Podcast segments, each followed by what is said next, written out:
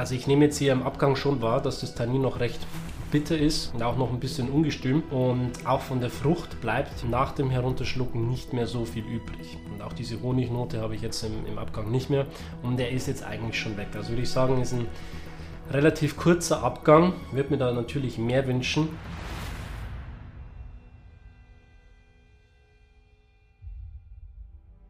Heute zeige ich dir, wie du in nur wenigen Minuten einen Wein richtig verkostest, sodass du ihn beschreiben kannst und du dir eine fundierte Meinung darüber bilden kannst. Ich erkläre dir, wie du in nur drei einfachen Schritten vorgehen kannst und verrate dir dabei wichtige Schlüsselwörter, die Weinkenner beim Beschreiben ihrer Weine verwenden. Wenn du mit diesen geheimen Schlüsselwörtern umgehen kannst, dann hilfst du dabei nicht nur den Sommeliers, sondern auch den Weinhändlern dabei, besser Weine für dich aussuchen zu können. Bevor wir jetzt starten und ich dir die drei Schritte zum Verkosten vom Wein verrate, gib diesem Video einen Daumen nach oben, teile es mit deinen Freunden und abonniere den Kanal, damit du in Zukunft keine Videos mehr verpasst.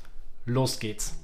Der erste Schritt beim Verkosten vom Wein ist der optische Eindruck. Und ich habe hier einen sehr besonderen Wein heute zur Verkostung, nämlich einen Quefri-Wein aus der Rebsorte Cazzitelli. Ich war nämlich vor kurzem in Georgien. Das ist jetzt kein Wein, den man irgendwie jeden Tag im Glas hat, sondern schon was Besonderes. Und anhand von diesem Wein kann ich dir auf jeden Fall sehr gut einige Sachen auch erklären.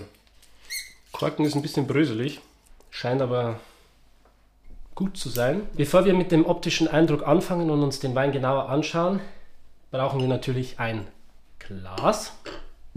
In meinem Fall das Gabriel-Glas. Ich kann dazu gerne mal ein eigenständiges Video machen. Ist für mich die Allzweckwaffe. Ich hoffe, du hast auch ein Glas Wein da und kannst direkt mitmachen. Das hilft auf jeden Fall, das, was ich dir jetzt sage, gleich zu verinnerlichen. Bevor wir irgendwas machen, vinieren wir das Glas kurz an. Das heißt, avinieren. Du gibst eine kleine Menge vom Wein in das Glas und das hilft um erstmal Fremdgerüche aus dem Glas zu beseitigen und auch erstmal den Staub rauszubringen aus dem Glas.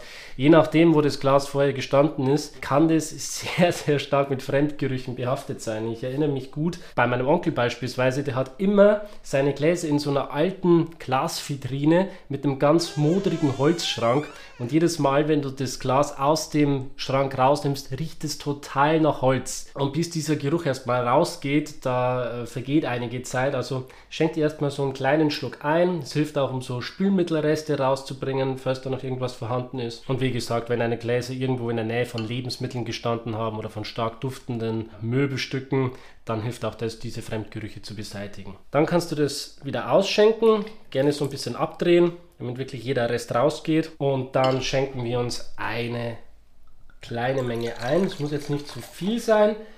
Ich empfehle immer bis knapp zum Bauch des Weines einzuschenken. Also der Bauch, das ist da, wo quasi der Wein hier seine höchste Stelle hat. Vielleicht so knapp drunter oder bis Maximum zur höchsten Stelle des Glases. Dann ist es eigentlich perfekt. Dann hat der Wein hier oben seine größte Oberfläche und bekommt dementsprechend auch am meisten Luft. Um die Farbe des Weins zu beurteilen, stell sicher, dass du neutrale Lichtverhältnisse hast, also am besten Tageslicht, kein zu warmes Licht, auch kein flackerndes Licht wie jetzt Kerzen und achte darauf, dass du einen neutralen Untergrund hast. Ich empfehle immer so ein Blatt Papier, ein weißes Blatt Papier. Dann kannst du das Weinglas darüber halten, darüber neigen und so kannst du die Farbe dann sehr neutral beurteilen. Du kannst alleine, wenn du die Farbe des Weins anschaust, schon etwas über den Ausbau des Weins sagen, das Alter des Weins oder auch die Rebsorte. Ein Syrah oder ein Cabernet Sauvignon ist zum Beispiel viel farbintensiver als ein Pinot Noir. Und ein Chardonnay, der im Holzfass war, ist ebenfalls viel farbintensiver als beispielsweise ein junger Riesling, der klassisch ausgebaut wurde im Edelstahltank.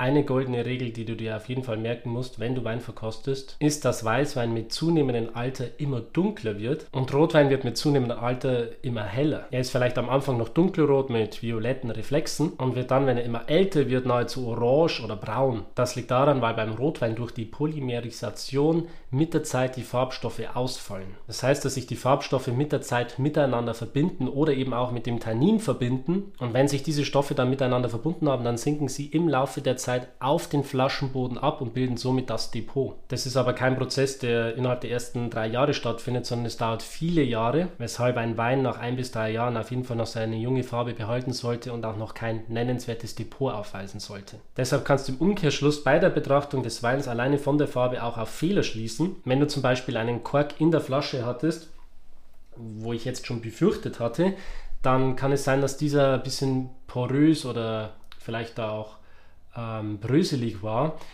Dann kann es sein, dass der Korken die Flasche nicht 100% hermetisch verdichtet hat und dadurch kommt natürlich dann Luft in die Flasche und das kann sein, dass der Wein dann vorzeitig oxidiert und dadurch bekommt dieser Wein dann vorzeitig die Farbe eines hochreifen Weins. Wenn ich jetzt nicht wüsste, dass der Wein, den ich mir hier eingeschenkt habe, aus dem Quefri ist, dann und noch dazu Jahrgang 2020, dann würde ich wahrscheinlich jetzt schon sagen, dass der Wein auf jeden Fall äh, eventuell einen Fehler hat.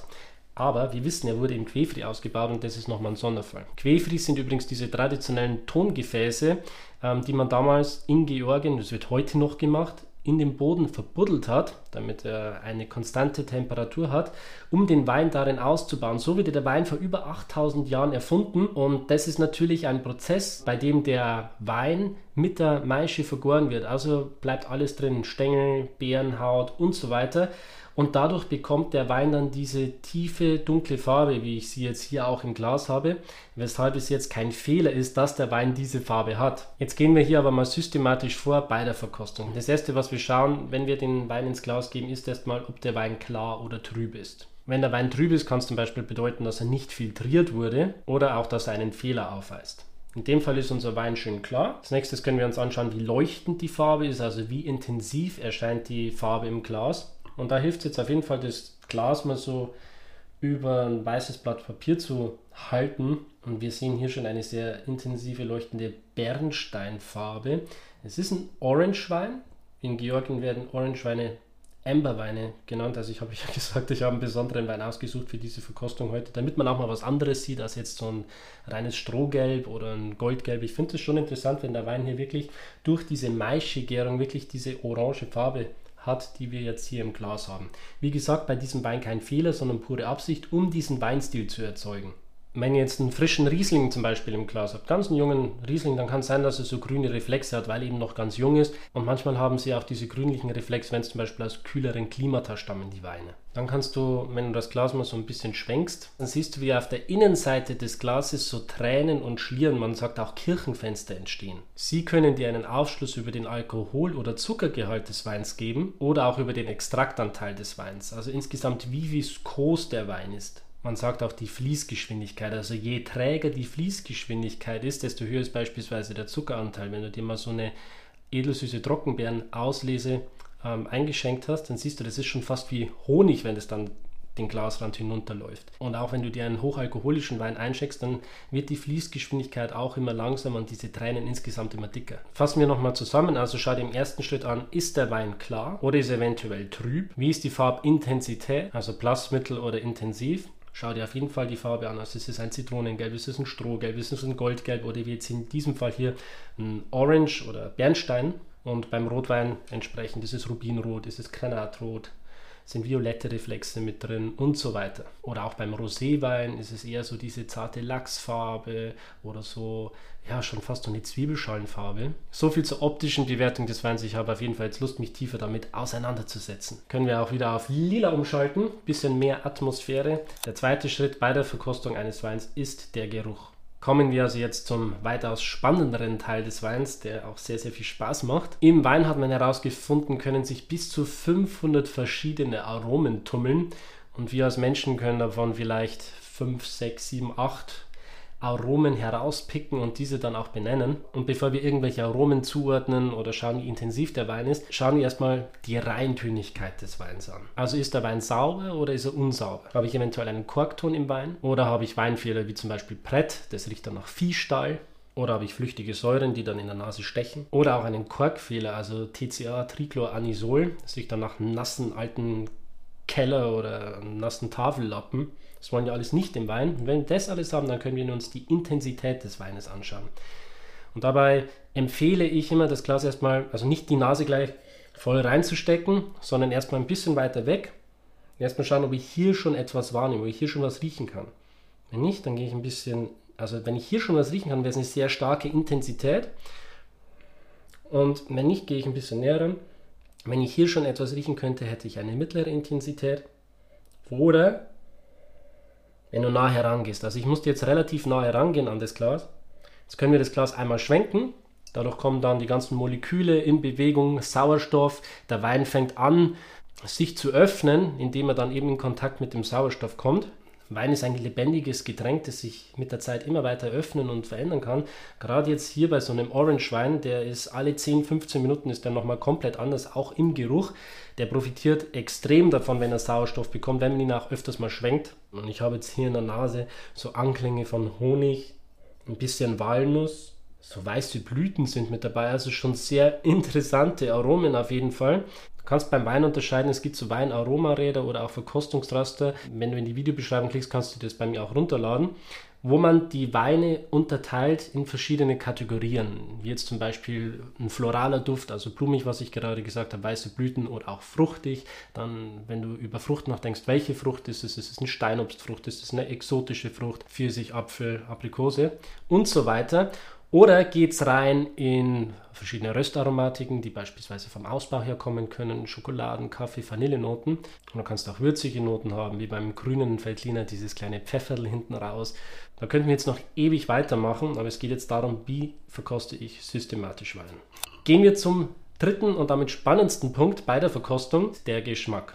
Endlich ist es soweit und wir können den Wein probieren. Und damit du auch hier systematisch vorgehen kannst beim Verkosten von Wein, gebe ich dir sieben Schritte, wie du Wein am besten im Geschmack beurteilen kannst. Der erste Schritt, worüber wir uns Gedanken machen, wenn wir einen Wein probieren, ist, ist der Wein süß oder trocken? Das zweite, worüber du dir Gedanken machen darfst, ist die Säure. Wie säurebetont ist der Wein? Macht der Wein den Mund wässrig, also löst einen Speichelfluss aus oder ist es eher so, dass der Wein schon fast plump oder flach ist? Gerade bei süßlichen Weinen ist es so, wenn die Säure einfach fehlt, dass der Wein dann plump und viel zu pappig daherkommt. Dritter Schritt beim Verkosten von Wein, besonders auch beim Rotwein, jetzt hier im Orangewein natürlich auch, Tannin. Ist das Tannin samtig, fest, austrocknend, adstringierend, spitz oder grün? Beispiele, das sind alles nur Beispiele. Das Tannin kann dem Wein eine gewisse Struktur verleihen und insgesamt im Körper für Balance und Harmonie sorgen und auch für eine gewisse Komplexität und Struktur. Nächste Frage, die du dir stellen kannst, wenn du den Wein am Gaumen hast, ist Frage Nummer 4 ist der Alkohol. Brennt der Wein nach dem Runterschlucken? Also wird es hinten im Rachen warm? Ist es irgendwie unangenehm? Oder hast du auch beim Ausatmen so das Gefühl, da kommt jede Menge Alkohol wieder mit raus? Oder ist er insgesamt harmonisch eingebunden, sodass du den Alkohol gar nicht stark spürst, dass er nicht hervorsticht? Die fünfte Frage, die du dir stellen kannst, wie ist die Frucht im Wein? Ist die Frucht, wenn du sie jetzt, oder der Geschmack, die Aromen, die du in der Nase wahrgenommen hast, sind die immer noch so präsent wie in der Nase. Oder flacht der Wein jetzt am Gaumen komplett ab und er hat eigentlich alles, was er in der Nase gehabt hat, am Gaumen auch schon wieder verloren. Sechster Schritt, wie ist die Balance im Wein? Also wie sind Alkohol, Restzucker, Säure, Tannin und Frucht insgesamt im Wein eingebunden? Und der letzte und siebte Schritt ist, wie ist der Abgang? Also ich nehme jetzt hier im Abgang schon wahr, dass das Tannin noch recht bitter ist und auch noch ein bisschen ungestüm und auch von der Frucht bleibt nach dem Herunterschlucken nicht mehr so viel übrig. Und auch diese Honignote habe ich jetzt im, im Abgang nicht mehr und der ist jetzt eigentlich schon weg. Also würde ich sagen, ist ein relativ kurzer Abgang. Würde mir da natürlich mehr wünschen. Der Abgang ist schon ein sehr wichtiges Bewertungskriterium, wenn man so einen Wein jetzt auch professionell verkosten möchte. Also je länger der Abgang ist und je länger wirklich auch die Aromen da bleiben, vielleicht öffnet sich der Wein dann auch nochmal hinten und zeigt dann manche Aromen nochmal besonders schön oder auch die Frucht, die dann sehr, sehr schön und unkaschiert nochmal da bleibt, kann bei manchen Weinen wirklich auch nochmal so ein sehr, sehr starker Bewertungspunkt sein, wo ich sage, yes, das ist wirklich ein großer Wein. Also den Abgang auf keinen Fall vergessen.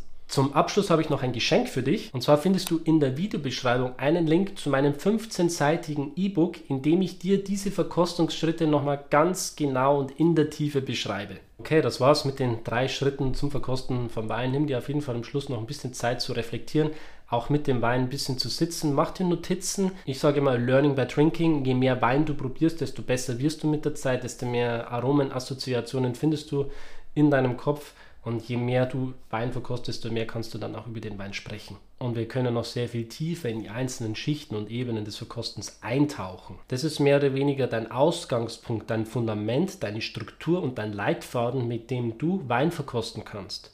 Und falls euch das Video gefallen hat, lasst gerne einen Daumen nach oben da, teilt das Video mit euren Freunden und abonniert den Kanal damit der Kanal wachsen kann und ich meine Leidenschaft und Freude zum Thema Wein mit euch teilen kann. Und wir sehen uns beim nächsten Mal. Cheers!